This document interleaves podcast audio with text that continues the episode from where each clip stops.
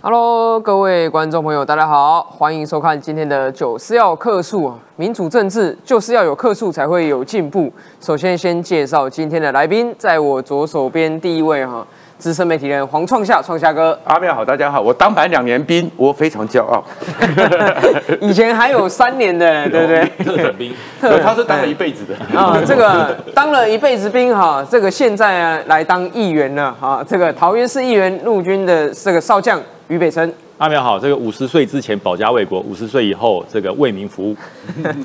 接下来呢，下一位来宾是我在台北市议会里面的新同事洪婉珍议员。阿苗前辈好，大家好。前辈，肯定，因为你是前辈。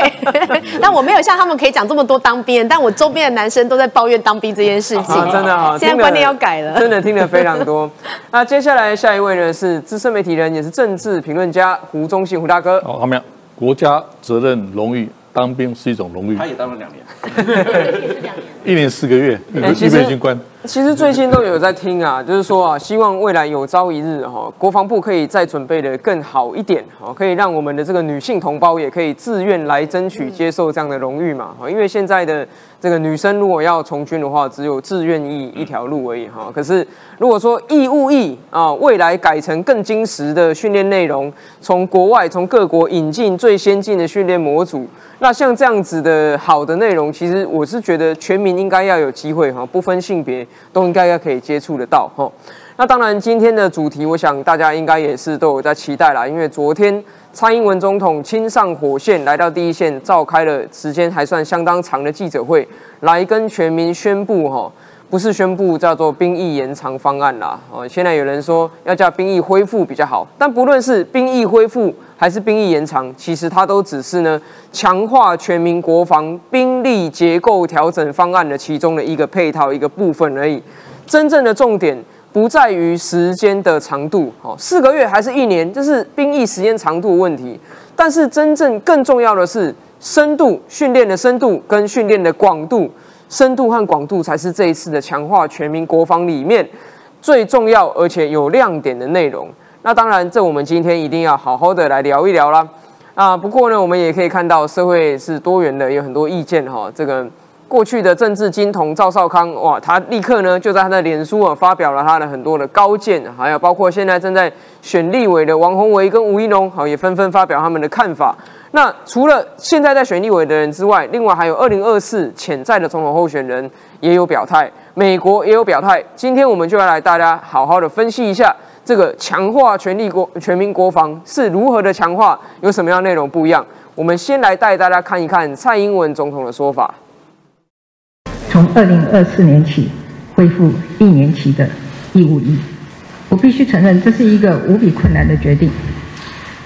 但是，身为总统，身为三军统帅，捍卫国家安全。经过国安高层会议讨论和党籍立委沟通，蔡英文总统亲上火线，拍板兵役恢复一年训练。未来的义务役训练将参考美国等先进国家的训练的方式，引进各国现代化的训练模组。同时要增加新武器的操作训练，增加实战化的训练课程。国防兵役改革记者会，总统亲自召开，副总统赖清德、行政院长苏贞昌、党团总召柯建明都陪同，展现府院党背书重大决策。其中最关键，薪资调涨三倍。以二兵为例，我们会将未来一年义务役的薪资，包含保险和探视费，将大幅提高到两万六千三百零七元，贴定。基本工资，而随着军阶的提升，薪资也将相对的提升。调整薪资，调整训练内容，历经两年多跨部会讨论，兵役最终确定恢复一年制，但也被质疑是否源自美方压力。我明确的告诉你，没有美方的压力。那我们这个呃，今天所提出的方案，其实是从二零二零年嗯就开始的一个专案啊，只要台湾够强。就会是全球民主自由的主场，就不会变战场，青年就不用上战场。我对于女性参与国防的事务，我是抱持着乐观其成。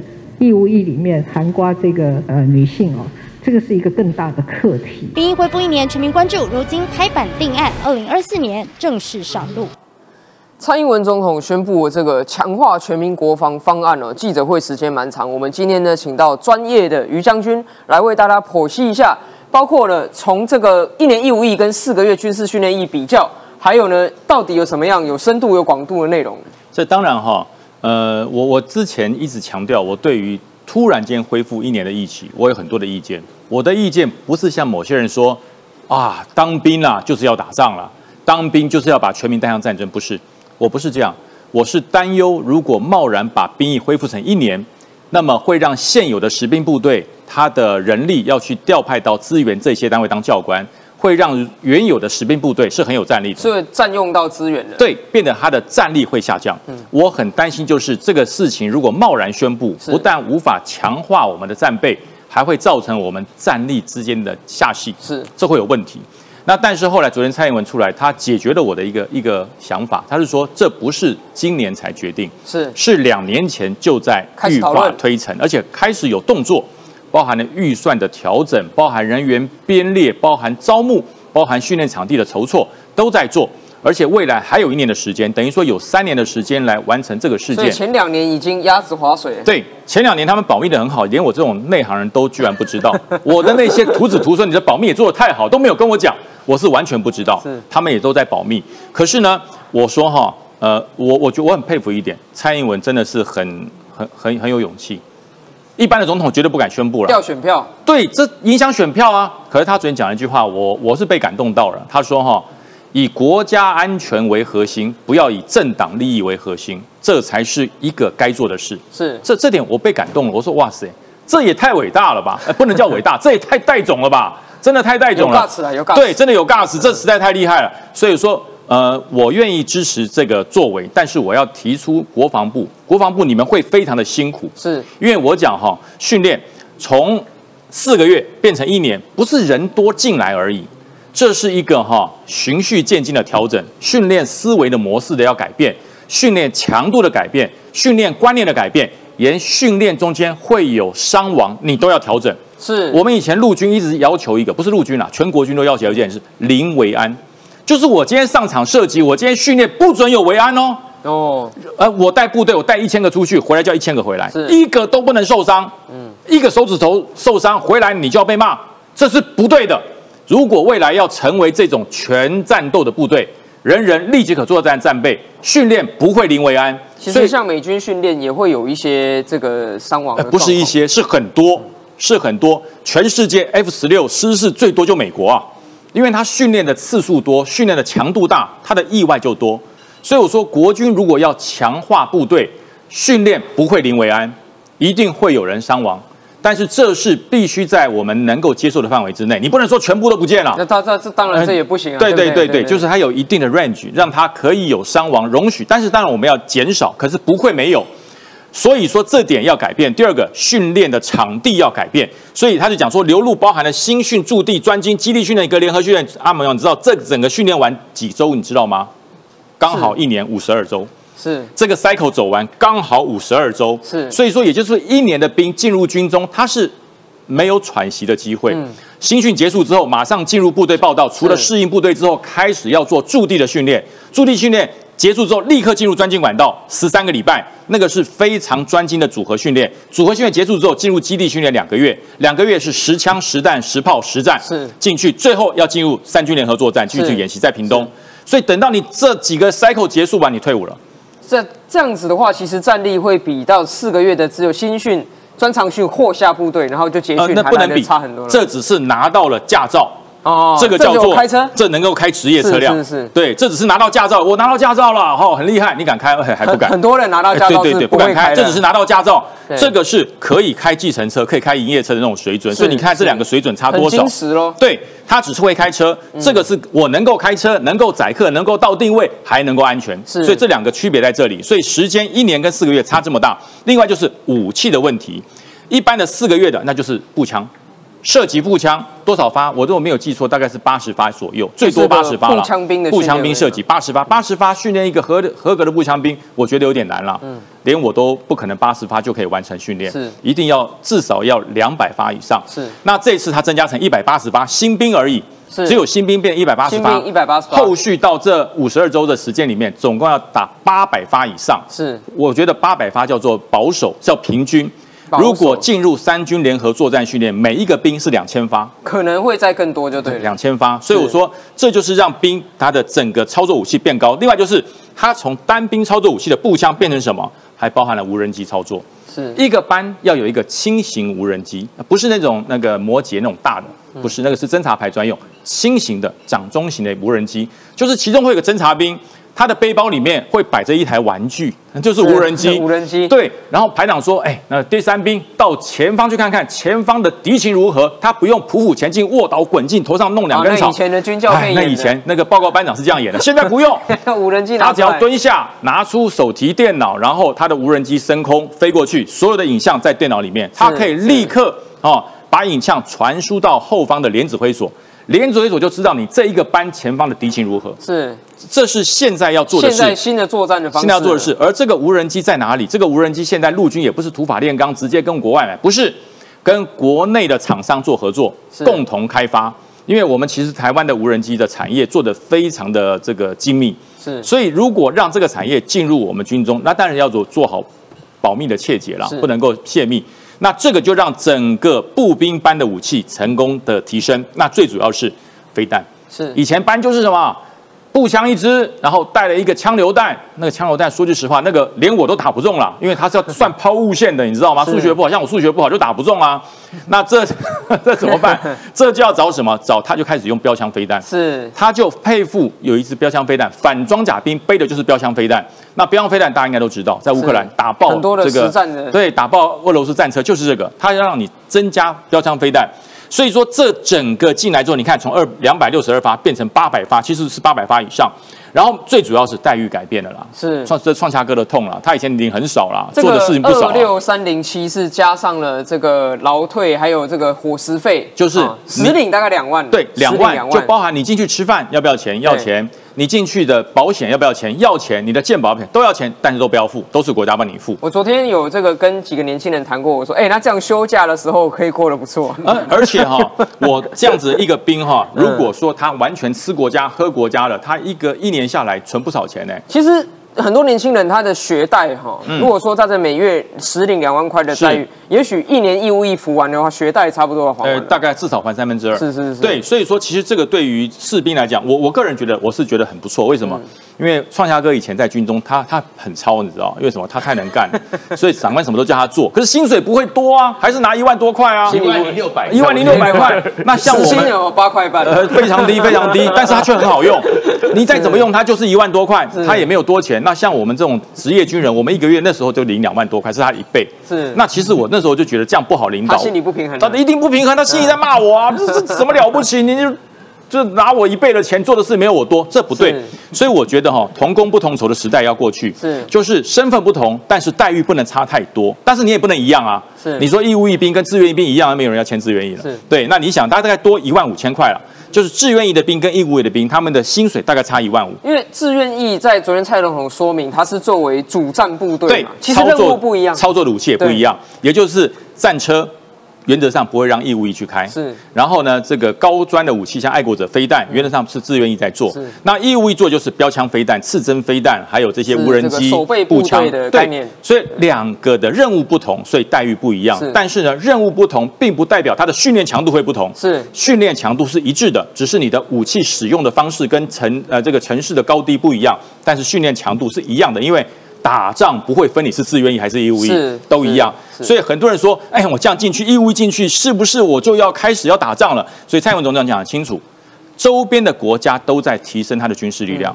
哎、这个新加坡有受到什么大的威胁吗？他为什么要提升他的军事？啊，因为中国变大了。对啊，日本日本这个宪法第九条是不打仗的，和平为主的。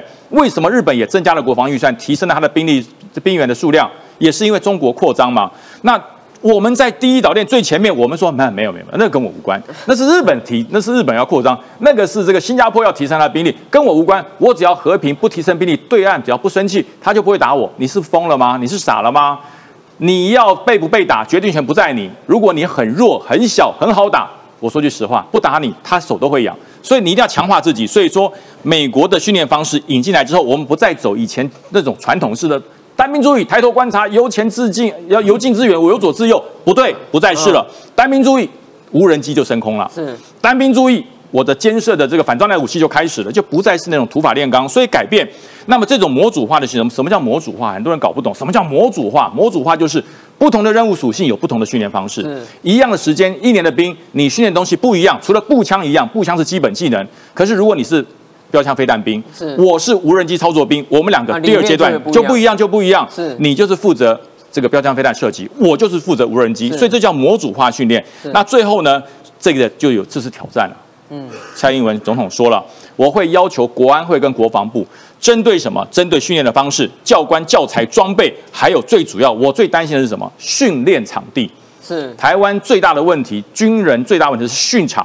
我以前带部队到各地方去做战车炮射击，射击完之后，我要处理一件事，到各地去安抚旁边的百姓，因为太吵啦，当对不对？把人家老人家吓到了，把人家小孩吓哭了，我们去安抚百姓。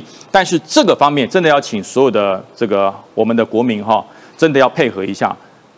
阿兵哥他不是一定要做的这么辛苦，他在训练，他也很辛苦，他是为了保家卫国。而且训练有危险性。对，他是用生命在保家卫国，在做训练。那么大家哈，这个场地是国家的，你如果住在周遭，真的大家忍耐一下，因为如果没有他们，你被人家给统治了，你没有自由了，再好的环境都没有用。是我们讲说啊，这个全民国防嘛，其实就是全民来配合，对对不对对对？那当然，这个民进党哈赞成这个执政团队推出了这个兵役改革改革方案，这当然不在话下嘛，因为他是执政团队。对。那不过呢，这个在这所有的这里面，当然将军刚刚提到的国军总员额维持二十一点五21.5万，万但是疫情恢复后，如果必要还可以增加，这是我们刚含蓄刚谈到的一定会增加了，一定会增我们刚谈到加。自愿意了嘛，对对不对？自愿意的部分可能还是更需要我。我再跟他解释一下，二十一点五万的为这个员额，我们的编制，这叫做编制员额。什么叫编制员额？就是我国家编制二十一点五万的人的钱，满编嘛？没有不会满编，永远不会满编。因为为什么不会满编呢？因为你新兵进来受训，你要领薪水，你要吃饭。如果你国军维持二十一点五万，你进不来啊。是。它是一个调节缺，所以它里面会维持两万人的调节缺，两万那个概实际上十八十九万。对，十八大概十十九万左右，它是。通常这两万人我们叫做维持员额，是。就是包含你进来受训，有些派到美国去受训，有些去接装，他要领薪水啊，他要占缺啊，所以这叫维持员额。所以二十一点五万大概是十八万人，那未来一定会增加，是。因为这些义务役的兵进来以后，他从四个月变成一年，这服役的时间长了三倍嘛。那长了三倍，我们用最简单的方式，他的人一定会变多嘛。对因为重叠了嘛，会变多所以未来人一定会增加，所以整个编制会变大。整个领导军官、训练军官都会变多，训练士官也会增加，所以这就打破了以前马政府时代的精进案的一个一个口号。我以前我我是承办人，是他以前我每次说，哎，这个海军买了潜舰，陆军买了战车，我们要增加多少人？不然这战车谁开？对啊，没人开啊，有武器没人你用。你知道那口号什么口号吗？什么口号呃，你要想怎么编都可以，但是有一个原则你要站稳。我是什么原则？不增加员额，不提高边界。那那以这样来说的话，那就没人了。对，啊如果如果那个口号还在，那就不用编了嘛。是就是说我这个战车我要编四个人来开，那怎么办？就把隔壁那辆战车的人拉过来开。一人开两台，对，那这像话吗？这这 没有办法嘛。是所以说一定要增加员额。是所以说国军那那个八字诀，什么不增加员额，不提高边界，大概也要把它废掉一定要废掉是，是因为一定会增加，不增加。你的武器怎么办？不增加你的编制怎么办？不增加你这么多的士兵进来，你你要吃什么缺？是所以一定要改变。另外，我讲哈，整个台湾的战略形态在改变。是。以前的方式就是我们都是以所谓的反登陆作战，是。我们的敌人一定是来自西方，就是呃西我们台湾西面。呃台湾的西面，中国。对对，可是现在呢，因为中国的战法改变，它有航母，它有两栖登陆舰，它有可能绕到另外一边去，可能会到东方来，对。到我们的东部来。那到东部来，我们整体台湾的战略就要改变，所以包含了东部的飞弹部署，还有人人力、兵力的部署都要改变。所以我讲这些兵力，无论现在是什么军种，给予的加急都要一样，因为是防卫，不管你是什么役别啦，是防疫，不管你是自愿役还是义务役，都是要做防御的，所以那待遇要一样，训练要一样。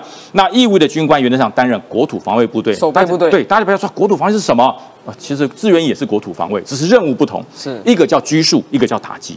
那义务役的部队就是负责拘束的，是你的打上来，我要顶住，我守住不让你上来，然后僵住的时候怎么办？志愿役从侧面把它给消灭掉，这叫狙打配合，整个国防战力才会提升。是居得住，打得动，国军就有希望。是非常谢谢于将军啊，非常专业的解说了。不过呢，这个当然台湾是民主国家，多元意见啦。我们现在也看到说什么，看到蓝营的多元意见也出现啦，国民党呢正常发挥了，赵少康直接呢在他的脸书上面呢，代表国民党宣布未来执政一起会改回来啊。国民党的官方文传会主委洪孟凯哈，在在这个蔡总统记者会结束之后呢，他发表说，国民党重申二 D 战略，同时加强国防与维持对话，对话代替对抗，交流代替交恶，并积极备战，全力避战。反观民进党只有备战，没有避战准备，哈，这是国民党的官方论述了。但是赵少康他直接讲啊，他直接把蒋介石抬出来啊，他说啊，蒋介石对共产党七分政治，三分军事，今天仍旧适用了。那他坚决反对延长兵役，未来国民党执政一定会把役期改回来。因为什么？因为他觉得蔡英文是美国的儿皇帝啊，都听美国人的话，把兵役呢延长一年。但是他质疑说，兵役延长一年就可以抗中吗？还是变成跟乌克兰一样，只是多拖几天，多死很多人？不过就有网友呢，把赵少康呢的脸书给复习了。发现赵少康在二零二一年八月十六号的时候，他才质疑过，以台湾现况，如果要战，一男只要服四个月兵役，根本无法应付爆发战争的国防需求。我们现在这些兵能战吗？能撑多久？结果呢？这个蔡英文总统听到你的声音啦，他说：“那我把兵役恢复为一年吧。”他就说了，这个坚决反对哈。所以呢，以赵少康的这整个逻辑呢，非常的奇妙啊。先讲蒋介石啊，蒋介石七分政治，三分军事。那结果是什么？结果是蒋介石全面退守台湾嘛。那过去美国有没有帮蒋介石？有啊。第七舰队巡防台海的时候，难道蒋介石接受美元？难道蒋介石也是美国的儿皇帝吗？这些的种种，难道是国民党的主流论述？因为赵少康讲了，他代表国民党宣布了。我想请教一下创夏哥，你怎么样看这些所谓在野党的回应，对于我们未来的国防有什么样影响？当初蒋介石就是因为七分政治三分军事，以为说可以跟共产党好好的谈，还有三次的国共合作、国共和谈，谈的结果之后就是短短的两三年之内，八百军渡江，八百万大军被打到来到台湾只剩六十万，是，然后六十万之后，蒋介石只能在台湾这边，这是我们那时候要唱的总统纪念歌，他死的时候。乃卷西裤，日卖月增，然后就最 最后现在留在慈湖里面了。所以其实你在讲到蒋介石的时候，蒋介石如果在慈湖在头头聊，一定很生气。我当时就是因为相信共产党，相信可以谈。谈的结果就只有乃眷西固，日迈西增。蒋介石来的时候还要拉三年当三年兵的，对不对？还不不止嘞，最早的那一批，像我爸爸那一批的话，是直接来之后就一当就当了一辈子。一辈子啊。对呀，然后后来才慢慢的是因为整个美元过来之后，才变成三年，然后再好几年，然后再过来呢，有件事情是他们一直没有搞错，搞错了。今天台海部分有没有兵凶战危？有，我们必须去面对。西太平洋有没有兵凶战危？有。印太地区有没有兵凶战危？有。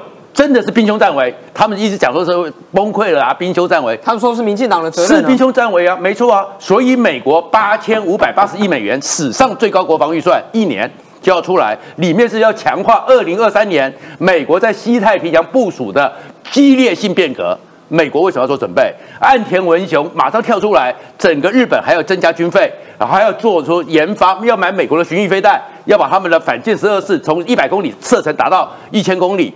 然后韩国也要征兵，也要增加预算，日本也要增加。那为什么会这样子呢？是因为很重要，就是因为兵凶战危只有一个人，兵凶战危的元凶绝对不是蔡英文，也绝对不是拜登，也绝对不会是那个岸田文雄，就是一个人，大家都知道嘛，就是习近平讲的那个人，就是你习近平嘛。国民党不敢讲，就是习近平嘛。所以不要那边在谁谁兵凶战危，那是元凶。如果真的这个元凶你不敢面对。那当然贫穷在位。这个人呢，就跟普丁一样啊，他想打就打，而且呢还会用一个新的名词叫做什么特别军事行动。是那这个，而且今天他们又讲说是什么美国一直讲说二零二七年台湾很危险，不是美国讲的啦，是习近平二十大之后第一次的军事会议下令。整个解放军就要在二零二七年被做好准备，做好准备，做好能够攻击台湾的准备。嗯，所以这是习近平啊，所以兵凶战危，元凶是谁？就是习近平，你们都不敢讲。是，然后再过来第二件事情，又开始有一些比较跟他们呼应的媒体，在边这边唱了哦，这边哀了。九民国九十四年的一栏就直接要面对了，在这学测前夕一个月，他们都崩溃，胡说八道。台湾的我们都知道。大学的录取率有多百分之百了，超过百分之一百，所以他们现在都十八岁，十八岁之后，然后我们一年出生十七八万人，扣掉女性，扣掉一些不用当兵的，大概七八万嘛。那七八万呢？你说现在这个情况下，我都有大学可以读，他们是四年之后才会真正的。就是大概二十二三岁的时候，二十二三岁吧才会去。然后这中间过程中，我们现在的兵役制度里面，只要报备也可以出国，也可以各种的事情，有什么影响没有嘛？有五年的时间，哪有什么一个月？所以这些人哦，就是我们整个整个面前目前为止兵役改革里面最严重的问题。是。然后一个严重问题是什么？因为其实现在真的这一次里面，其实哦要给吴怡龙哦平反一下。嗯。这次概念里面就是吴怡龙讲的吧？国土防卫部队是国土防卫部队，其实它就是一个战备分离，嗯，就是在第一线里面滩案歼灭、城从贺阻、源头打击，都是那些志愿役，他们要操作那些更好、更新的武器，而且要经过那因为那些高科技，所以要长期的训练。是，那到后面呢，叫做保家才能卫国。对，所以后面你会看到，其实他我们那个所谓的国土防卫这这样的一个方案里面。就是在地区里面，对，你要知道，就是在你自己的驻地这附近，对，然后呢，到时候有状况的时候，你直接要人处理，要人处理，要人后备，然后你也把那些救灾呀、防灾的有些的这个状况结合了，去结合了，所以我们也不用像像现在一样，一个风灾再来，你又把第一线的部队拿过去水，是，对，所以其实这叫做。战备分离是该打仗的，在第一线是志愿役，我们给他们支持，然后再过来就没有问题嘛。嗯，所以可是这里面出了一个状况，就刚刚像将军讲的，你想说你们那时候是什么？这个驾驶兵去开那个坦克还好啦，我们那个时候当兵当到什么时候要出任务了？这台坦克不会用，我们连夜弄个吊车把那台的坦克的引引擎搬过来，调过来换一换。那为什么会这样子？然后刚刚讲到那个打靶。枪弹那么少，每次出去打靶的时候，我们这些做排长的很痛苦哎，痛苦在哪里？因为当时的军队，我们这个整个官校训练出来，拍谁哦？讲到官校，官校训练出来他们不求出色，只要不出事，所以我们还要满地找弹壳，是，所以要弹壳少一颗就是大地震，严重了，就严重了。我这个整个排长就要被回去就要申诫一次，报告写不完了，申诫，所以才不敢打靶。那不敢打靶，怎么样？美国在整个越战里面统计出来，十二点六万发子弹才打死一个越共。在伊拉克战争三十万，因为现在防护越来越好，装备越来越好，所以如果我们打个八百发够吗？美军在训练的时候，不管你是新兵或者是常备兵，或者是资那个征兵的，九州都一样训练，叫做地狱九州，一个晚上就可以打掉三十个弹夹。是那个才是真正的训练嘛？那我们台湾，你说我们缺弹药吗？我们不缺啊。波湾战争的时候，美军的枪弹不够，是我们的联勤立刻做了五亿发送过去。是，我们枪弹很多。嗯。可是为什么会这样子？所以现在我讲，真正我们的核心问题是观感。是。所谓是观感，就是那些蒋介石带过来的黄埔跟国民党会相信赵少康的，拍谁哦？那些很多国军校里面的这些人。脑袋里面的认知是有问题的，他们受的教育是有问题的，他们只认识政党，不认识一个国家的宪政体制。他们还没有军队国家化，还没有军队国家化，心态还没有国家。而且现在更可怕是什么？我们这段时间常常讲这几年，又是什么共谍案，又是泄密案，哎，都不是那种将军级的哦，都是校官级的哦。校官级是什么意思？跟我年纪差不多，甚至比我年轻，所以他们都是在台湾出生的哦，在台湾长大的哦。结果。还会在认知上不清楚，所以我们后面的真正问题是在于说，你这个情况之下，我们那些兵如果官校不改，官校的军官养成教育不改，官校那些人的心态不改，就算你将来去了，他们这种兵，他们这种带兵方式，他们那种不求出色，只配只求不出事，然后什么的情况之下这样子的话，我们将来兵役改革就没有意义。所以兵改之后，官改才是我们更重要的一个方向。先改观，观感当然是非常的重要，改掉观，观 改，观改才能改掉民众对于这个国军的观感哈，这个很重要。那但是我们也要来看看啊，这个国民党哈，赵少康所讲到底代不代表国民党呢？这个侯友谊哈，他说啊，最重要的关键是和平稳定，政府责无旁贷。在我耳朵听起来，我觉得跟霍霍做百集好像差不多他已。经很辛苦了，多讲那么多字。多讲讲几个不一样的字啊，哈。然后这个柯文哲哈，他也要选总统，他说呢，兵役延长呢是国防改革跟沟通对话不能偏废。好，那当然，这个昨天赖副总统也有出席记者会了，他说啊，国家利益要优于政党利益，好，所以呢，也许在赖副看起来。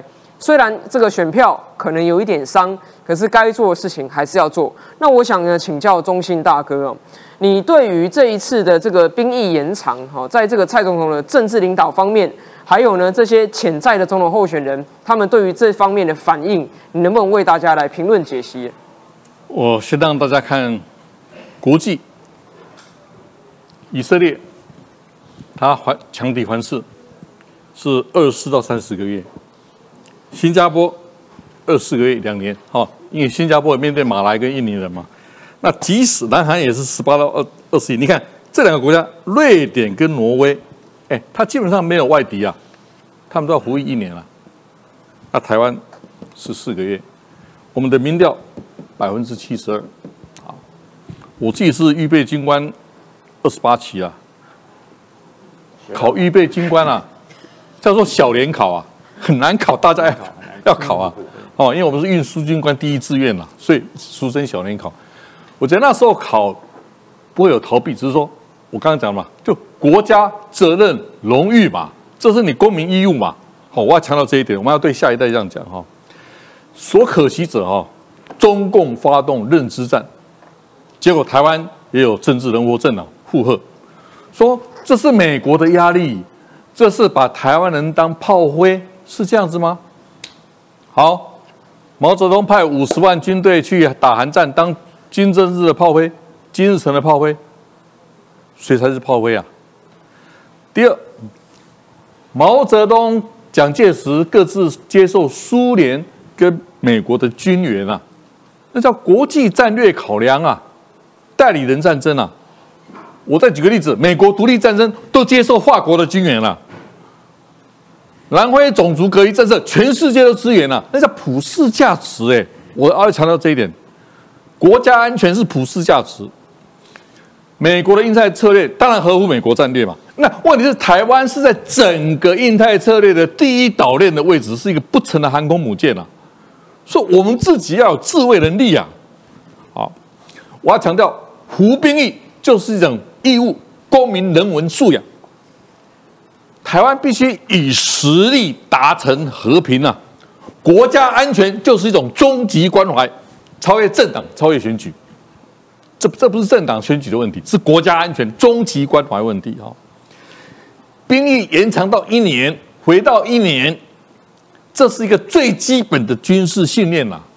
我们那时服役是因为扣掉在大学的军训是预备军官是两年十个月了，刚刚好了，读完后了。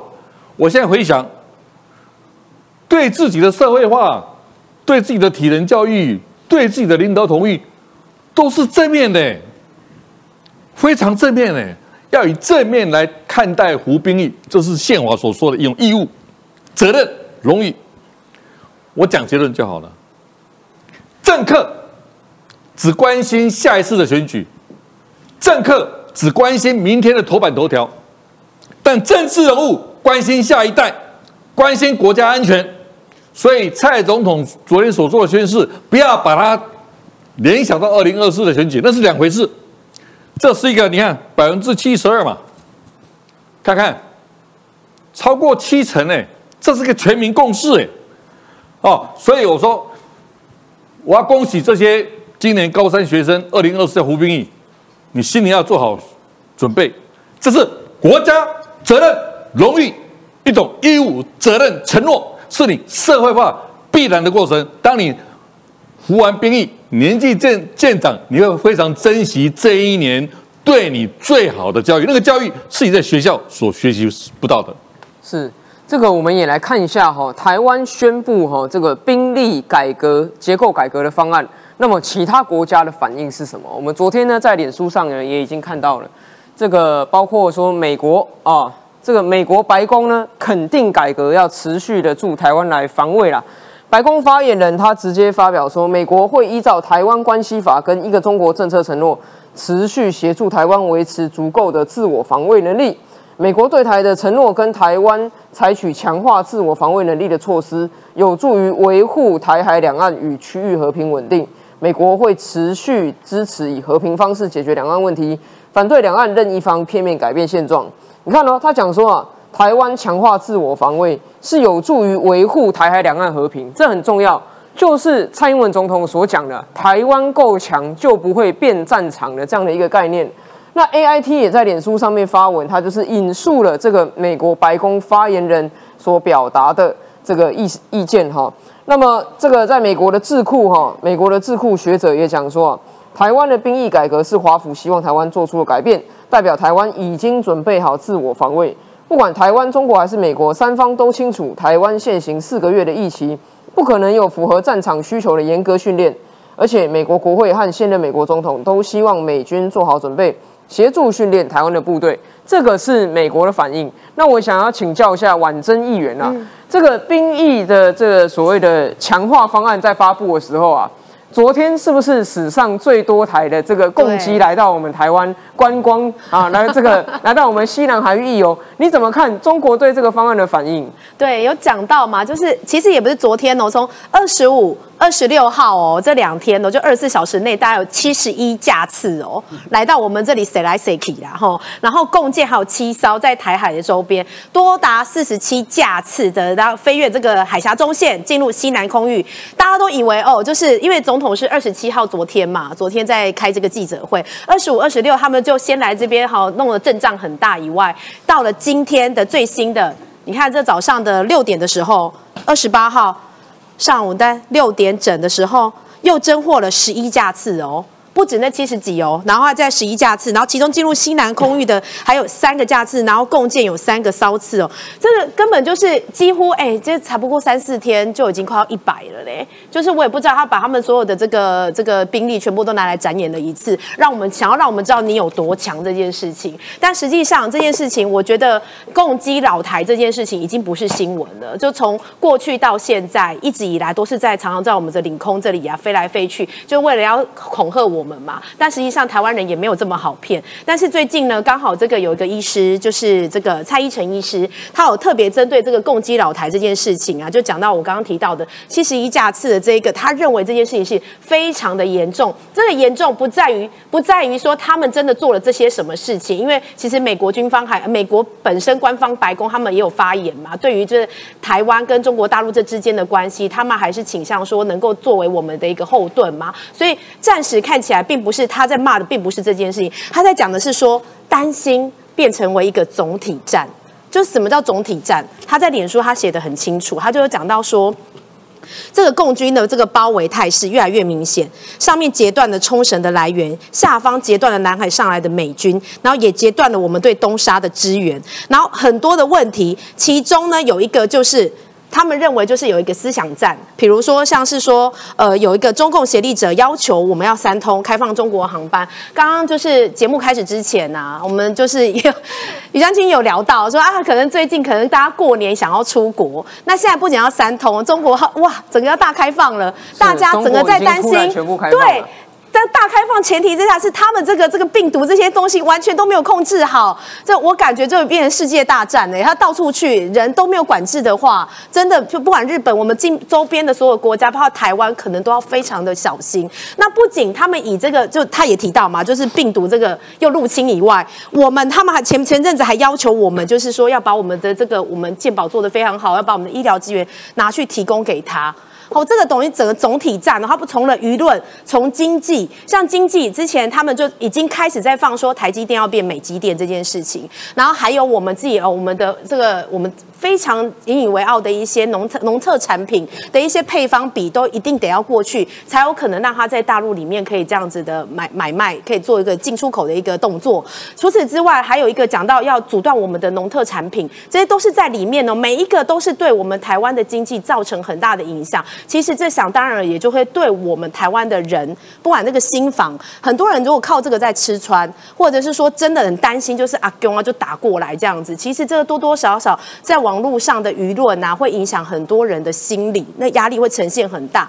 当然，他这个七十一架次的这个，刚刚这个蔡医师提到的这个，其实他自己本身哦，我们大家看了这张图，就是你们你们看哦，其实好像感觉中国大陆跟好像台湾这之间，好像看起来好像领域非常的大，可是实际上它这几天哦，这个七十一架次这些所有东西在这边，所有的不同颜色的标线，其实最快像他提到这个歼十一，可能这五分钟就跨过来了。五分钟的概念是什么？可能我我们看完那一篇脸书，他就打过来了。就是这个也是一种心理恫吓，它也让你知道说，哎，我们其实就是要让你知道，我们其实对你们是威胁很大的，叫我们不要太 gay 笑。但是呢，台湾人也没有这么的好黑加的。讲到这个，除了这件事情以外，就是刚刚蔡医师有提到，就是请请大家要注意，这可能已经是总体战的一个威胁恐吓，然后恫吓大家的心理。大家他呼吁大家应该是要能够理性的看待，然后不要被恫吓到。另外一件事情就是有关于这个提到了嘛，因为。其实当兵这件事情啊，虽然我是在座来宾里面唯一的女性，我没有当过兵，就是有点闲话家常。可是呢，我觉得女生呢，就刚刚这阿苗一开始有提到，其实也不妨可以考虑说，女生在这个里面可以有什么样的定位跟角色。其实现在当兵也不，我在我看来也不全然是体力活的事情，有也很多不是只有说我体格好像男生一样，他才能够接受这样的操演。现在的作战很多是三 C 科技，很多可能是。用用头脑，其实现在女生有很多也是学这方面的，所以我觉得这不妨也不用说，哎，很多人刚刚因为我一直在听前辈们讲话的同时，我一直在看留言，其实有很多人就说啊，女生你们就是因为你们都不用当兵啊，或是怎么样之类的。我觉得很多事情是都可以大家可以拿拿拿出来讨论的啦，也没有说哦女生就一定怎么样，现在还要搞把它搞像性别意识一样。我觉得哎，马柏林跟我在养丢，是，但但是除了刚刚讲的这个阿公啊，他用很多种方式来扰乱我。我们以外，变成一种总体战的一个过程当中，其实现在媒体也有在带一点风向，而这个风向其实可不止一点了哈。啊，对我，因为我过去是媒体人出身，所以我保守了一点，说了保守了一点。对，你看这光这个标题其实就看得出来嘛，义务役练练刺针标枪，国防部可以再自我作践一点。我是认为，刚刚有讲到志愿役跟义务役，它本身训练的一些模组可能就不太一样，不一样，任务不一样。可是我相信进到这里面，多少都是要超体能的嘛。我也不相信这些东西，因为我虽然我我我必须讲，我这是外行，因为我真的没当过兵。我但我相信，如果进到那里面一年，不可能这些东西都碰不到吧？是吗，于将军？不会。还是会碰到吧，因为我看还要还要那个啊，涉及呀，什么都要啊，所以你讲这个你才是外行吧？怎么可以讲人家作贱一点？这的确都是碰得到，只是程度的问题，可能跟志愿意比起来程度上的问题。接下来就讲到这打工兼买票的演绎方案，这就是在讲到说，呃，可能有下有在跟这个国防部有在协调，说是不是要用这个这四年大学生的四年里面的寒暑假。来做这个，比如说弹性的，对弹性的，可能几个月去结，然后把它凑满了十二个月。可是其实这只是据悉，这只是正在眼里，也没有还有确定。但无论如何，有总比没有好吧，都是要比过去更好一点啊。就像过去，我记得以前就男生当兵的时候都什么六千多，阿兵哥二等兵六千多块嘛。刚刚有提到，现在两万多，这也是一种福利的进步啊。其实我们知道，很多人他现在，我听到周边很多年轻的男生对这件事情有抱怨，是他。说以前以往我们尤其是我们大学要毕业的时候，我们大学毕业女生呢就是到职场去，那有很多的情侣在那时候可能就会分手，就是兵变。哎，兵变是到军中，在那之前可能就会原原因在哪里？原因在于说女生可能她就就职，虽然她是职场新鲜人菜鸟，但是男生就会觉得说，哈，我的女朋友现在已经去上班族了，而我只是个六千多块的阿兵哥。然后那时候就会觉得开始有落差，然后女生可能交的交友圈就已经不一样，变职场人士。然后男生可能回来还在那边就是啊买个早餐哦，啊我只有六千多块耶，啊这个汉堡很贵。现在来讲的话呢，搞不好你。去服义务役的时候，每个月还可以存个两万块。对，所以我现在要讲的是，就是他有提到这些嘛，所以我是说，如果再从这整整个方面来看，因为大家周边的男生有抱怨，就是觉得说，一样，如果我这个这一年我拿去工作，我可能可以升迁，我可能可以干嘛，就是又跟同样的女生比起来又有差别，这一整串的让他觉得心理不平衡，所以大家就现在这样算起来，就是现在高三就会遇到嘛，现在高三的这个，那个创大哥有讲嘛，你其实是去升大学的时候。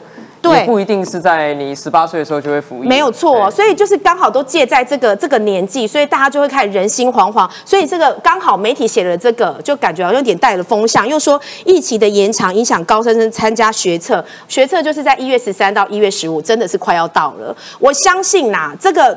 除了我们说他带风向以外，的确一定会有多少有学生觉得哦，怎么那么衰？怎么刚好轮到我这个时候？因为他们就是对于当兵这件事情有很多的刻板印象，他们觉得很不舒服，感觉就与世隔绝了一整年，或者是跟社会脱节了一整年。所以这整总体，我是建议就是执政党，我们这个政府，我们还是要在这个里面的配套措施，尽可能让他们觉得不要这个被剥夺感或差别待遇这么大，可以从很多方面来做啦。我觉得一方面来讲啊，这个过去我们听到很多对于兵。兵役的抱怨哦，主要是抱怨的觉得是浪费时间，因为如果说你的生命当中付出了四个月去参与一个你觉得你没学到任何东西的，那当然你会抱怨。可是如果说按照先前我们刚刚包括于将军、创下哥都有讲到这些内容的更新，其实让你学到东西，让你学到东西之外，你还有可能存得到钱。那若你不会觉得去浪费时间的时候，我也许大家真的就是会有一点改观。但我还是稍微，我当时的时候，因为我有那个配属一个传令兼驾驶。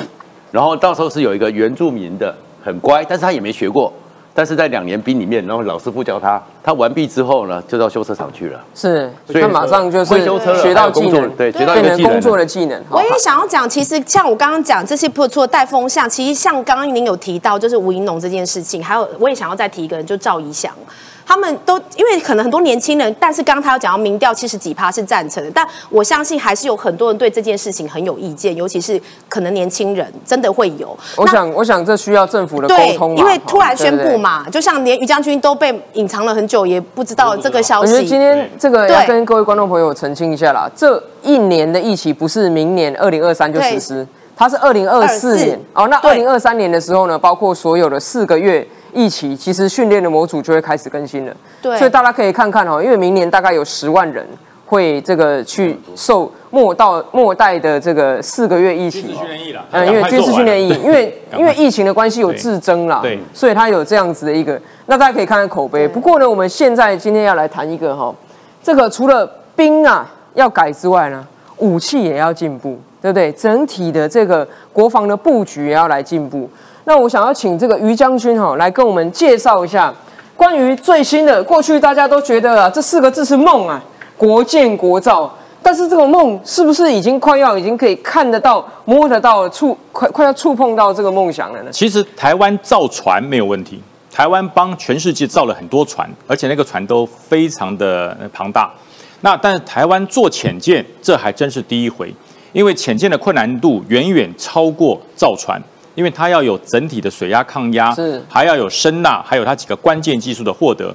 那么现在整个在整个潜舰的舰体没有问题了，我们已经克服了，我们本身可以做。现在未来能够在二零二三年第一架呃第一艘潜舰下水，我我觉得大家可以值得鼓掌。为什么潜舰这么重要？因为潜舰是战略物资、战略武器，别人不卖的。是，而且你说那美国不是跟我们很好吗？我们可以跟美国买。对不起，美国没有柴电潜舰，是美国都是核能潜舰。是，所以说柴电一定要自己做。嗯，而且自己做有个好处，就是你的所有的资源、性能、声纳的方式，中共找不到，因为我自己做的。你到全对保密，你到全世界去找，你找不到，就我。那为什么潜舰这么重要？这叫地形了。这个地形大家可以看，说哇，我们看大海都一样，台湾四面环海，对，都环海，海底是长得不一样的。这个地方叫大陆棚地区，哈，这大陆棚这多深？平均水深，大家说哇，台湾海峡很深，告诉你，平均水深七十公尺而已，哦，只有七十公尺深。那你认为？五之地啊？对对对，那你认为这个地方需要潜舰吗？不需要。那七十公尺深潜下去，上面飞机就看到了嘛，你根本就躲不掉。潜舰要到一百五十公尺以下，你才可以逆中。那一般我们这种柴电潜舰的潜的深度大概是三百到四百公尺，再往下潜也不行。嗯，核子潜舰可以潜到六百，哦，那好一点的可以到六百五到七百。那所以说，核能潜舰在这里，阿苗你认为有用吗？这个在这边无用武之地啊没有用，所以大家说讲是这，样。哎，为什么美国的核潜舰从来不经过台湾海峡？因为没有笨到会走这里嘛，对不对？那这这七十公尺，这过去头都露出来了，还潜什么？所以说潜舰一定是走这里。那大家就可以看到这段时间哦，发现这个地方，我们就常讲西南空域。为什么中国解放军的不管是电侦机、潜反潜机、轰炸机、战斗机这么多在这里飞？各位了解了吧？这里才能躲潜舰啊！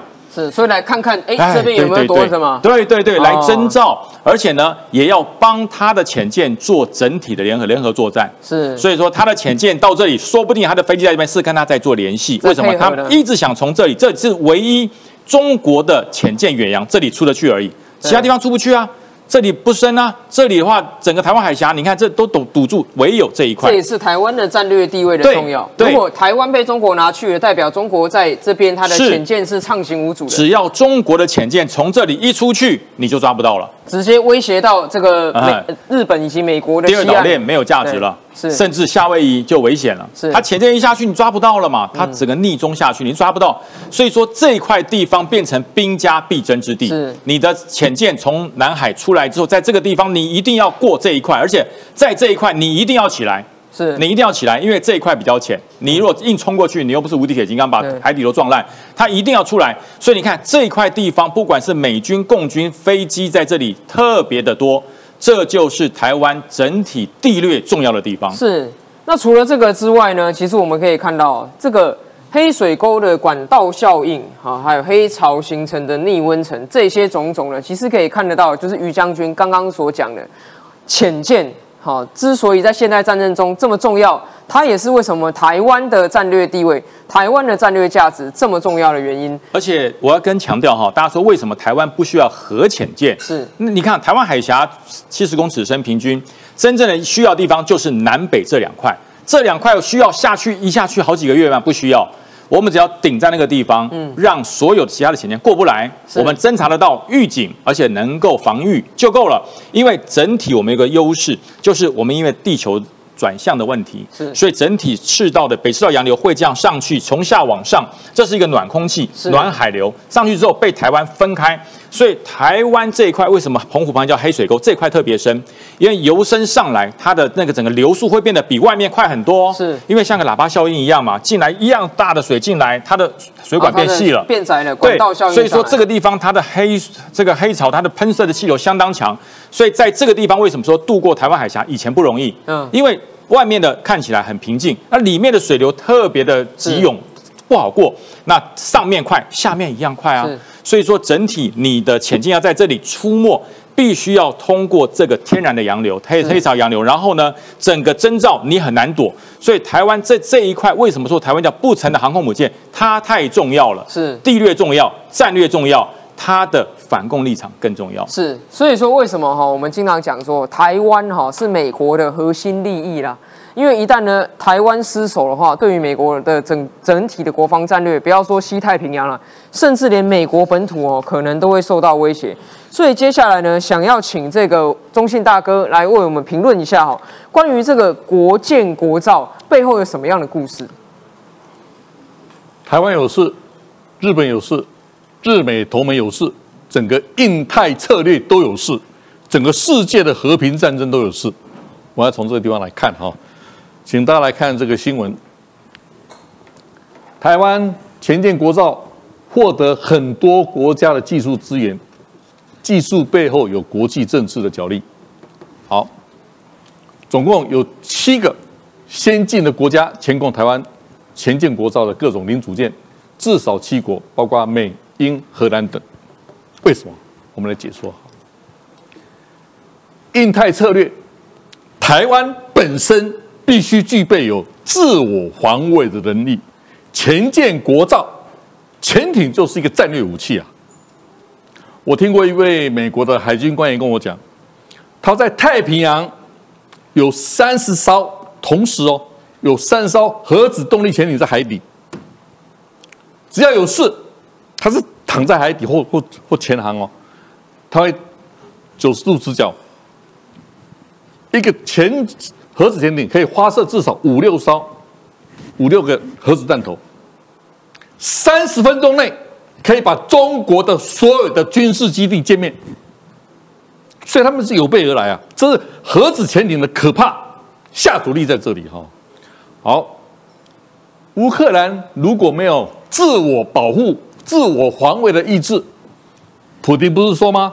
今年二月二十四号三天解决乌克兰，是三天呢，三日王屋，嗯，就到现在还在打啊。三百天了，三百天，，好，也就是说，如果乌克兰或台湾本身没有自我防卫意识，没有自我的武器，再多的军援，再多的日美同盟、印太之类都没有用。我们本身的意志、勇气、决心很重要。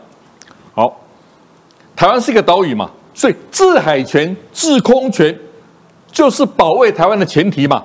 那制海权、核子潜艇嘛，对不对？还有那个各种潜潜艇，那制空权各种飞弹嘛。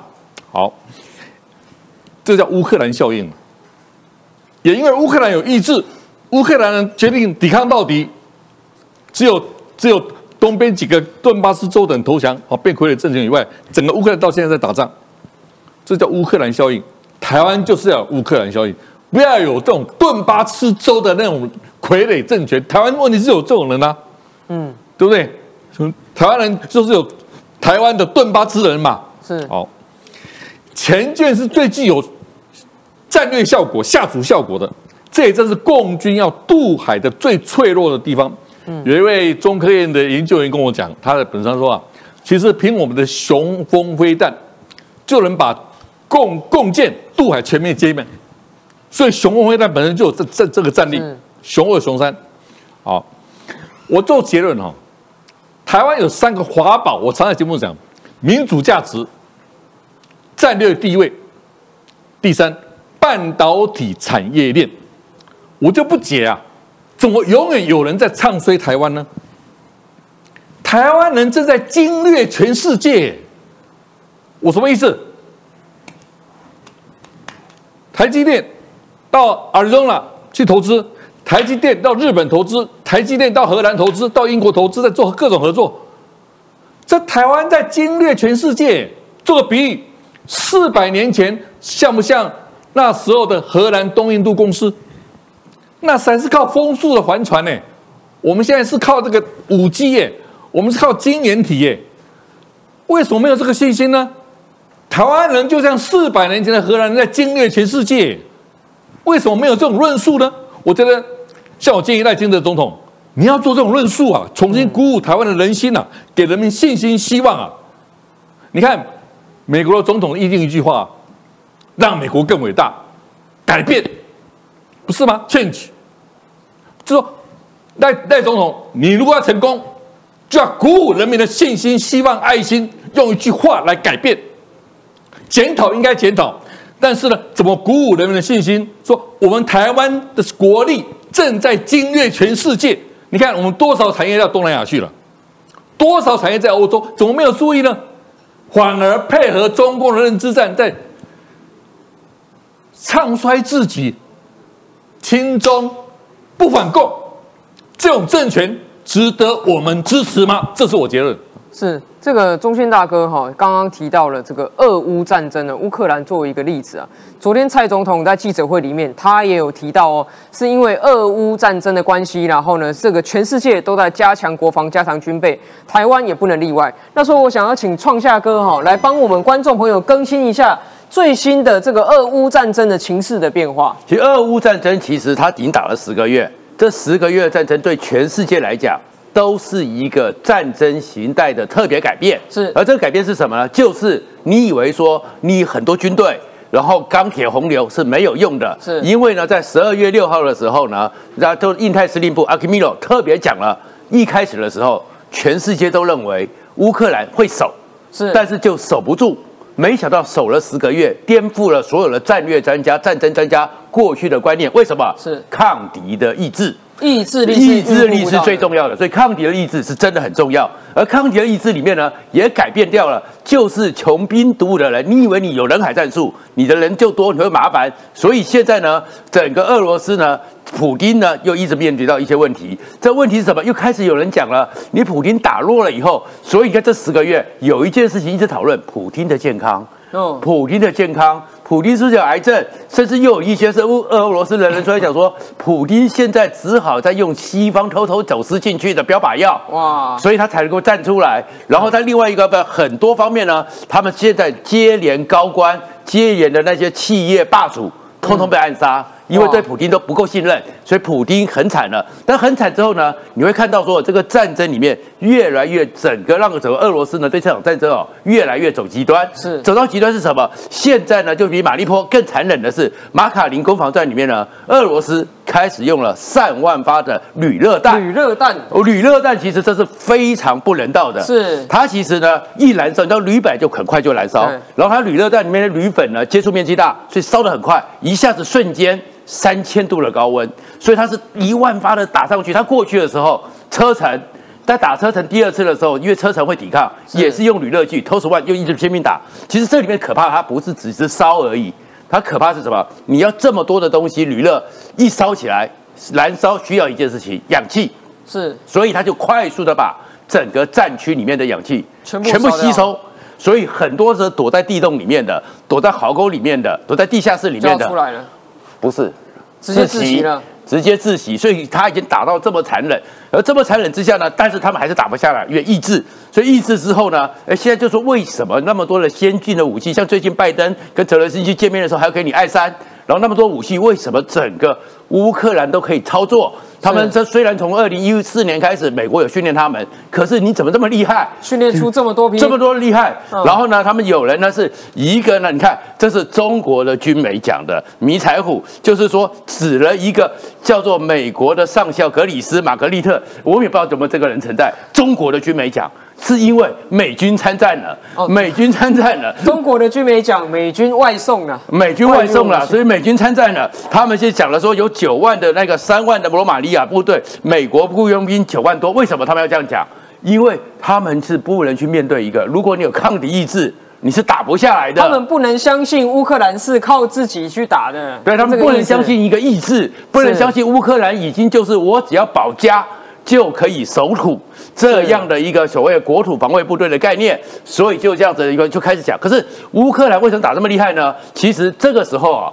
就是战争里面有一个改变格局，有一本出版社，就是我最近帮他们写推荐序，他出了一本书，是英国的战争史权威学家叫莫里斯，他叫做《战争凭什么》，他把一万五千年全世界战争里面的文化各种的理念出去之后，最后的章节告诉你是什么？现在全世界有一个重大危机，是重大危机是什么？已经不是俄罗斯了，是中国强大的生产力哦，中国的工业力，它会是全世界的一个危机。但是面对中国，在这个情况之下，要克服中国，全世界可能因为从过去一万五千年的战争里面，战争的技术、科技的制式，一个科技可以让全世界回到一个成平的制式，那个也会发生，就看美国和中国的态度。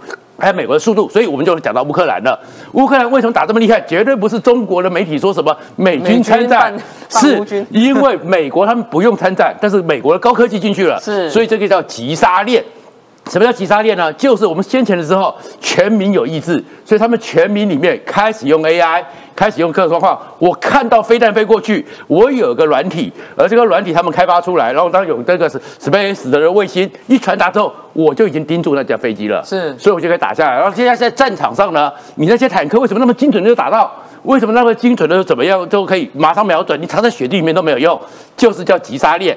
就是呢，有跨国的科技公司开发了一个 AI 智慧软体。是，然后 AI 智慧软体 AI 主要是什么？Deep Learning 会自己学习，所以里面的这种结构操作，然后大家就是去操作，然后这个当场的乌克兰的指挥官只要会这套软体，所以这叫科技制式。是。我用科技比上你那些狂轰滥炸一万枚的铝热剂，效率跟精准啊。效率就精准，我就知道你在哪里，我就把你给打下来了。然后现在呢，美国现在要继续的这场战争，所以海马斯呢，现在就是源头打击。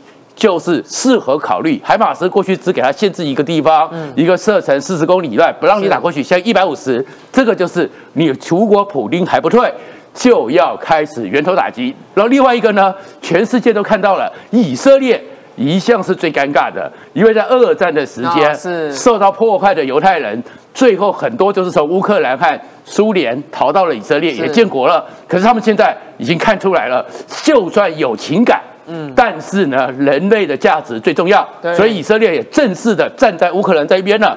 目前就看到的是，他们也把以色列的他们的极速大战 M 九七一这样的炮弹交过去。这炮弹是什么？我们知道飞机飞下去有极速炸弹，对一丢下来之后，一个炸弹分开，但是他们已经有技术做到炮弹里面打出去之后，然后在面对目标的时候一散二十四颗，哦是所以一个大范围的圈是因为这个直接一炸，里面都可以把它给消耗掉是。然后以色列有很多科技，那我顺便最后补充一点，以色列为什么自己研发武器这么强？那个地方也是我们台湾，如果真的要学习，他们的那个铁穹不是做的很好吗是？因为他们所有电机电子科的都要服役。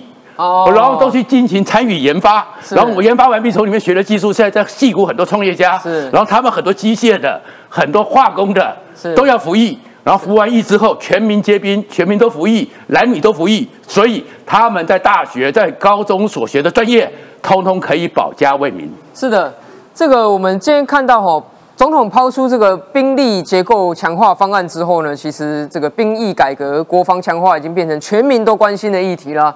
那当然，一个国家哈必须自己的国家自己救了。我们今天因为时间的关系，今天要结束讨论。但是对国家的关心、对社会的关心，当然不会随着节目而结束了。也希望大家未来持续锁定九四要客诉，跟我们一起关心国家大小事。我是代班主持人苗博雅，祝福大家今天顺心平安，谢谢，拜拜。